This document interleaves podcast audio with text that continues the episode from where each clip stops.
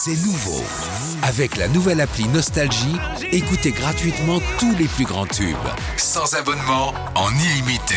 Plus de 250 radios. 250 radios. Parce que chez nous, la musique restera gratuite. 100% gratuit. La nouvelle appli Nostalgie, partout avec vous. La liste. La liste. La liste. La liste de Sandy sur Nostalgie. Vous savez qu'il y a des trucs improbables qui font maigrir. On le voit actuellement dans les magazines féminins. C'est parti pour la liste de Sandy. Alors déjà j'ai lu ça, quand on commence à faire un régime, il faut souvent se prendre en photo.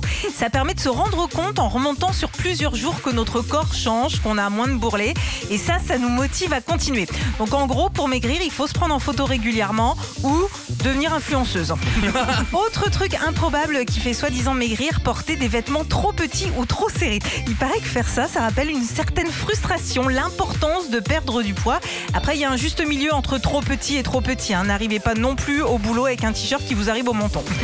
Dans la liste des choses improbables qui font maigrir aussi, il faut manger entouré de bleu. Alors je parle de la couleur, hein, Philippe. En fait, c'est scientifique. Le bleu agit comme un coupe-faim. à l'inverse, il faut éviter de manger face à du rouge. Ça, ça doit pas être facile de faire un régime dans la famille Roumanoff.